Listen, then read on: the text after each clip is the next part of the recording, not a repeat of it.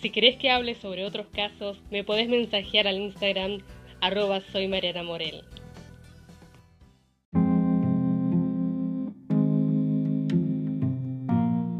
Hola a todos, bienvenidos a un nuevo episodio de Pasaron Cosas. Soy Mariana Morel y pueden escuchar este podcast en Spotify, en Google Podcast, en FM, Evox. No sé hasta qué episodio en esta última plataforma, eh, pero si me encuentran allá pueden pasarse a Google Podcast, Spotify, que por ahora publican todos los episodios. En este episodio vamos a hablar de historias reales de Sky Rojo.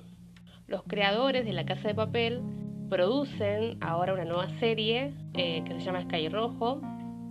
Es la historia de tres prostitutas, eh, una cubana, argentina y española, que deciden huir de su proxeneta, habiendo cometido varios delitos esta, día y además en la huida, em, no acuden a la policía. la serie muestra la realidad brutal de la prostitución. Los creadores de la serie nunca aclaran si los personajes son basados en víctimas reales, pero sí se basa a lo que se conoce y se puede tener registro de víctimas de trata de blancas, de prostíbulos o proxenetas que cayeron presos. Con el correr eh, de los años, en todo el mundo hubo quienes se animaron a contar su trágica historia en la prostitución eh, sin consentimiento o con consentimiento que terminaron siendo víctimas de explotación sexual. Además de cómo eh, lograron huir de ese infierno. En el 99 y principios del 2000 en Japón existía la mafia Yakuza. El origen de esta organización eh, se remonta desde el siglo XVII y se cree que tienen alrededor de 60.000 integrantes. Los grupos no son ilegales, pero muchas de sus ganancias ilícitas vienen de las apuestas, la extorsión, la prostitución, el narcotráfico. Eh, se caracterizan por puntuales tatuajes y por la puntuación de dedos, eh, que lo hacen por códigos de honor. Se dice que en Japón, desde los años 70, la economía creció mucho y los hombres empezaron a viajar al exterior para comprar servicios sexuales, por lo que una mente perversa se le ocurrió traer chicas latinoamericanas, filipinas, tailandesas, rusas, coreanas.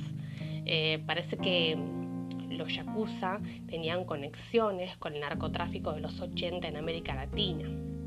Eh, todo esto eh, se desmanteló en 1996 cuando autoridades mexicanas atraparon a agentes japoneses que reclutaban 3.000 mujeres engañadas para trabajar como anfitrionas, artistas en clubes nocturnos. Uno de los reclutadores tenía una lista de 1.200 mujeres y se cree que desde el 80 y los 90 se reclutaron 1.700 mujeres por año.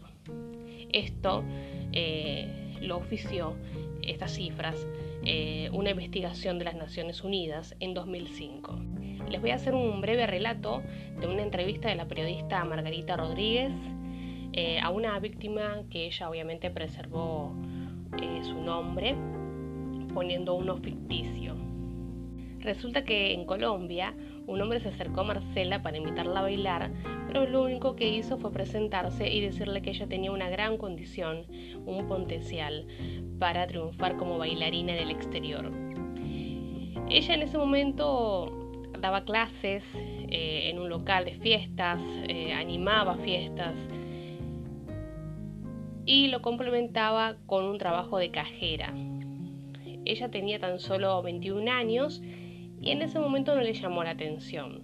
Pero más adelante, que su hija ya tenía cuatro años, necesitó más recursos económicos y recordó la tarjeta de representación que este sujeto le había entregado. Se hacía llamar Pipo y ella lo llamó. El tipo le dio el dinero que ella necesitaba para los gastos de salud de su hija y le dijo, tranquila, después me lo pagás. Eh, con los trabajos de bailarina seguro me lo vas a poder pagar. Pero supuestamente ella soñaba con ser bailarina teatral, eh, artístico. era todo lo contrario. Ella cometió el error de no comentarlo, ya que él la anuló tanto que la convenció que no diga nada para evitar tristezas. Él le compró los pasajes de avión y se fue sin saber el destino, eh, que luego se lo reveló en el aeropuerto. Le dio un pasaporte falso porque era la única forma de tener una visa, que le dijo que también debía pagarlo. Eh, y cuando llegó a Japón se llamaría Kaylee. Así le dijo otra mujer colombiana que la recibió en el aeropuerto y la llevó a un departamento con otras chicas. Un día después le reveló cuál sería su trabajo, que era prostituirse. Ella dijo que era una confusión, pero la presionaron con la deuda y que sabían quién era su familia, su hija. Entonces esa misma noche ella se paró en las calles rojas de Japón. El calvario constaba de hacer lo que pedían, en su casa prefirió ser sumisa para que no la hicieran adicta a las drogas, no le pegaran, y la esperanza de ver a su hija la hizo encontrar en cada cliente algún salvador. Pero el idioma en su principio fue una gran dificultad, además de creer que muchos sabían lo que pasaba y por miedo, por miedo o complicidad nunca la ayudaron. Además, cada semana la mandaban a lugares diferentes para obviamente no crear relaciones. Con el tiempo encontró un cliente que se había enamorado de ella y le iba a buscar semana tras semana a todos los clubes nocturnos, por lo que ella le hacía dibujos y sin saber su idioma ni entenderse, usó la ilustración de una muñeca llorando con flechas que conducían el mapa de Colombia. Con innumerables gestos, le tomó ocho meses y varios dibujos para que este hombre le entendiera y le ayudara a escapar. Para la huida siempre se comunicaban con papelitos que ella destruía. Él le llevó una peluca y ropa, le dejó dinero y un mapa para llegar al consulado de Colombia. Le explicó cómo tomar el autobús, el tren y apenas vio la oportunidad, un día corrió del hombre que la vigilaba y la torturaba constantemente. Cuando llegó al consulado, allí la ayudaron a regresar a Colombia. De esa manera, tras el caso de ella, se detectaron 46 casos de trata de personas, donde encontraron a una, a una brasileña, 13 eh, de otros países asiáticos y 28 japonesas.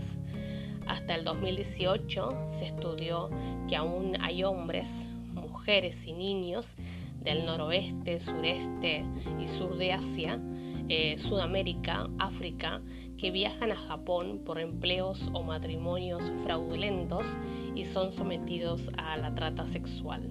Hoy en día son mayormente japonesas que por situaciones de vulnerabilidad caen en estas redes de prostitución. Además, las víctimas em, colombiana eh, relataba que em, al acercarte drogas eh, y alcohol es una de las formas por las cuales después estas víctimas salen de las redes, a pesar de haber entrado sin voluntad. Otra historia, la de Alika, tras la separación de sus padres, se hizo cargo de su hermana, no tenía ni para comer, por lo que acepta la ayuda de una mujer que tenía un boliche en Tierra del Fuego, en Ushuaia. La misma le pagó los pasajes.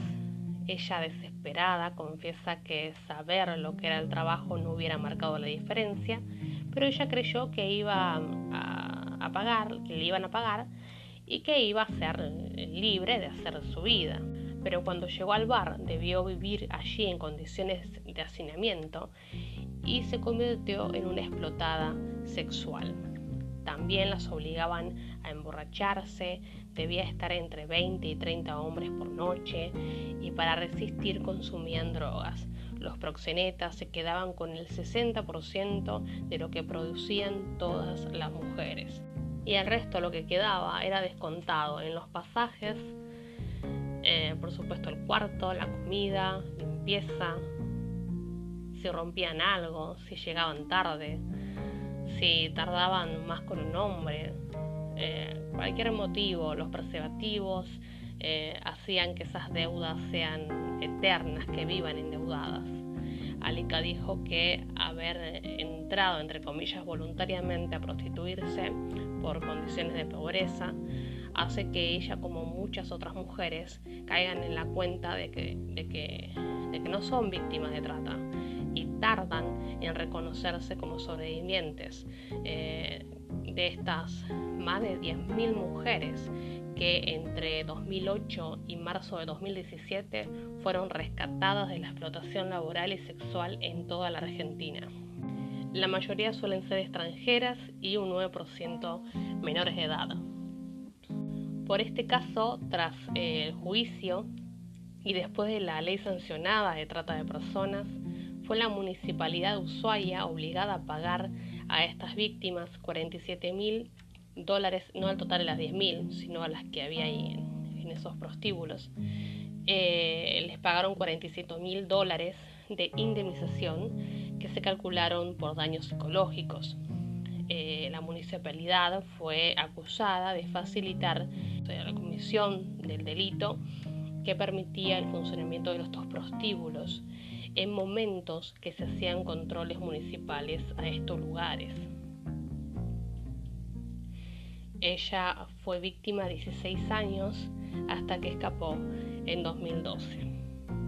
En los últimos 30 años a la Organización de Víctimas de Género de la Ciudad de Londres le llama la atención que además de entregadores que suelen ser familiares o parientes em, de la víctima obviamente, también se da que el captor usa la figura del novio las hacen ir a países del exterior con una visa con otro nombre y con la historia de la eterna deuda y amenazas las obligan a prostituirse. Hoy en día se cree que 2,5 millones de personas son víctimas de trata, pero en este total estimado hay muy poco de cierto, porque muchas, eh, por el estigma de no contar que fueron víctimas de trata o prostitutas, nunca lo denuncian. Además, la trata de personas que crece día a día. Entre 2014 y 2016 se detectaron víctimas de Albania, eh, Vietnam, Nigeria, en toda Gran Bretaña. También se registraron 22 casos de latinoamericanas que no solo eran víctimas de la explotación sexual, sino de servidumbre doméstica o la explotación laboral. Además, también muchas son obligadas a entrar al negocio de narcotráfico y terminan siendo mulas. Por ejemplo, una ecuatoriana que le hicieron firmar, aparentar firmar papeles legales de contrato laboral como empleada doméstica, la tuvieron en España, eh, después las trasladaron a Alemania, a Francia, siempre escoltada con un guardia de la red, nunca estaba sola. Cuando ya no servía más para el trabajo sexual, la usaron como mula, pero la detuvieron por narcotráfico en los aeropuertos. Eh, estas víctimas terminan prefiriendo ni siquiera contar eh, sus verdaderas historias o, que son de otro país o del país de que vienen, eh, porque tampoco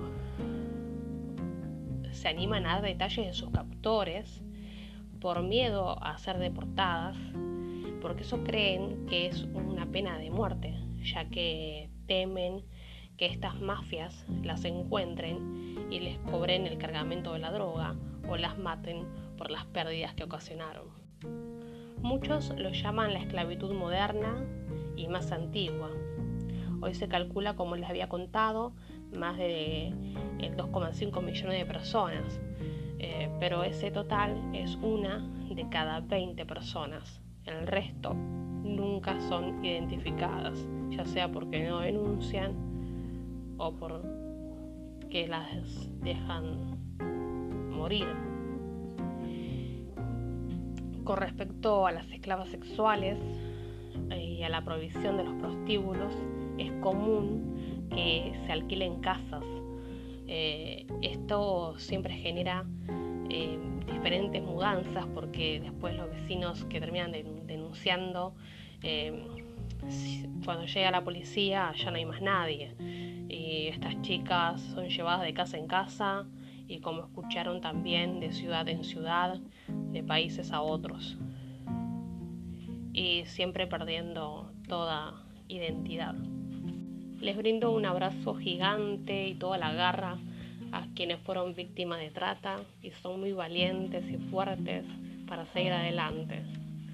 Eh, la serie Sky Rojo, que se estrena este viernes, refleja la triste y aterradoras historias de víctimas de trata, así que palpitando la cruda realidad, se dio este episodio con historias reales de chicas víctimas de trata de diferentes décadas hasta los últimos años y cómo este crimen con el correr de los años va encontrando su lugar para seguir operando a costa de un sueño de ser una estrella de Hollywood, de salir de la miseria o de estar con el amor de tu vida o con el trabajo soñado.